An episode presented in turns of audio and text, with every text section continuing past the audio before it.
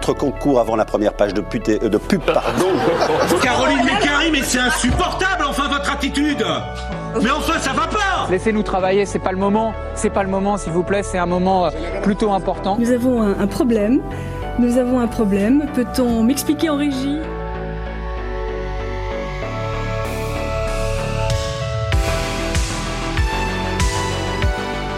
Bonjour à toutes et à tous, il est 10h18 et vous êtes sur Delta Info, l'émission d'information et d'actualité sur Delta FM 90.2.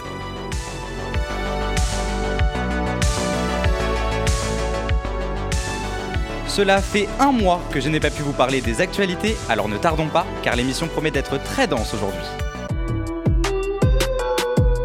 Et pour commencer, parlons une dernière fois des présidentielles françaises. À la suite du débat d'entre-deux tours, Emmanuel Macron, pour un deuxième mandat, a été réélu à 58,5% des suffrages exprimés, soit 18 768 639 voix, contre Marine Le Pen à 41,45%, soit 13 288 686 voix.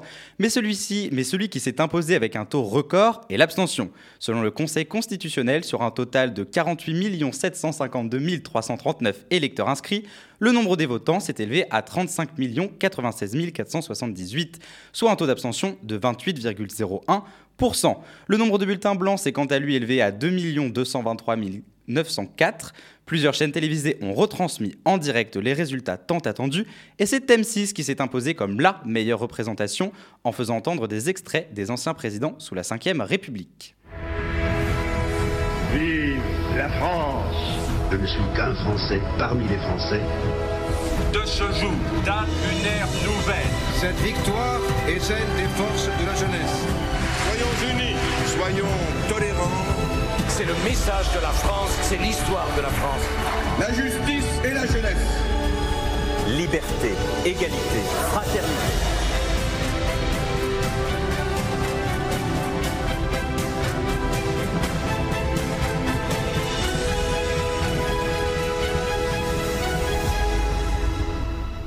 À la suite des résultats du vote, les deux candidats ont tenu à s'exprimer. Merci.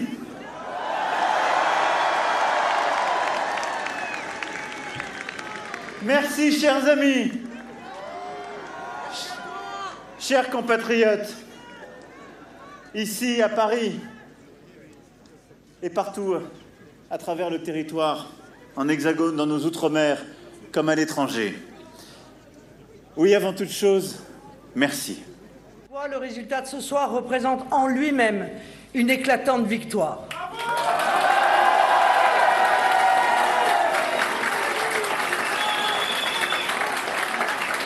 Des millions de nos compatriotes ont fait le choix du camp national et du changement. J'adresse ainsi ma plus profonde gratitude à tous ceux qui m'ont fait confiance au premier tour et tous ceux qui par millions nous ont rejoints au second.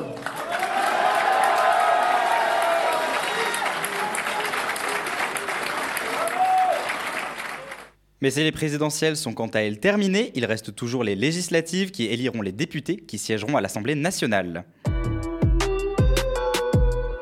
Et si tous les Français de plus de 18 ans peuvent, dans la logique des choses, se présenter pour les législatives, une coalition fait parler d'elle depuis plusieurs semaines, celle de la gauche.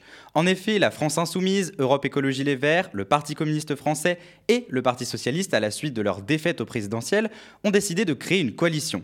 Leur but, remporter les législatives et, selon Jean-Luc Mélenchon, représentant du Parti de la France Insoumise, devenir Premier ministre. Je suis venu ce soir vous dire une chose.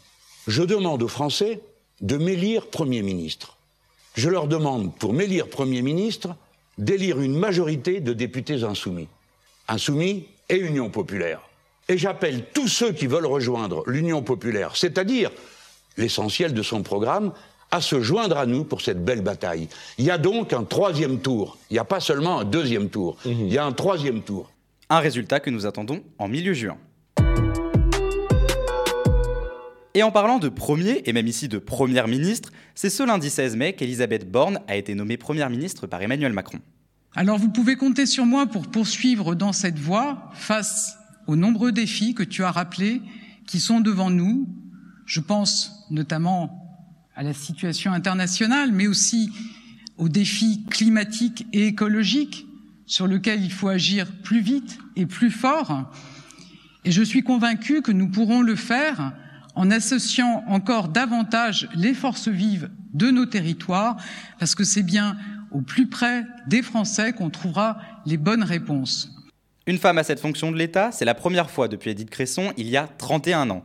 C'est à 61 ans, anciennement ministre des Transports de 2017 à 2019, ministre de la Transition écologique de 2019 à 2020, ministre du Travail de 2020 à 2022 et ancienne directrice du cabinet de Ségolène Royal, je vous le rappelle qui fait partie du Parti socialiste, au ministère de l'écologie, qu'Elisabeth Borne rentre dans l'histoire.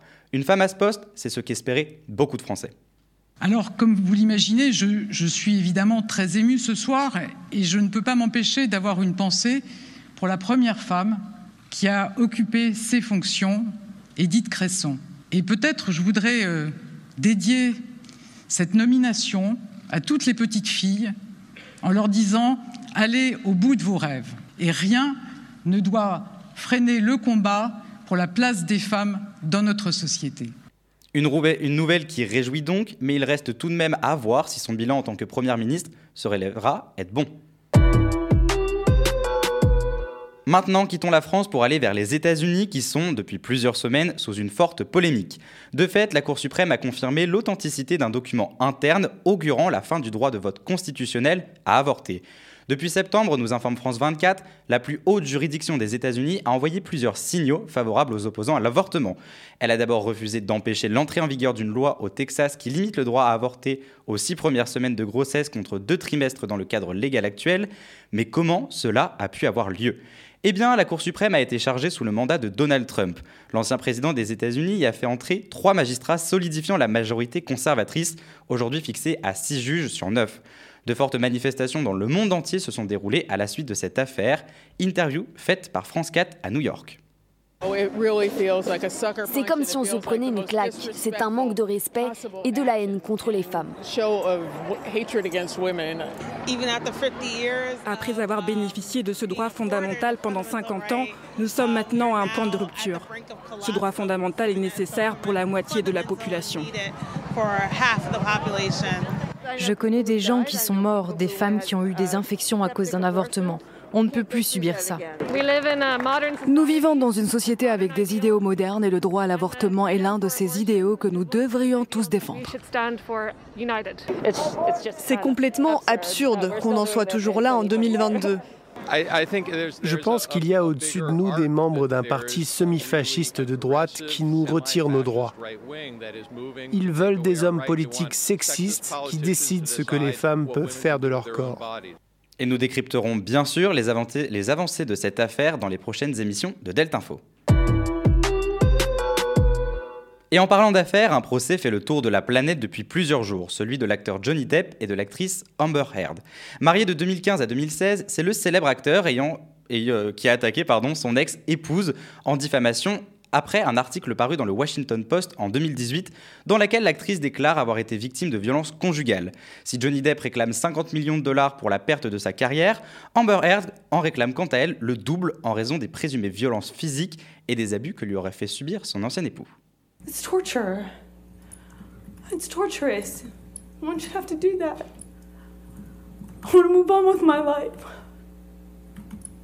I have a baby. I want to move on. I want to move on. I want Johnny to move on too.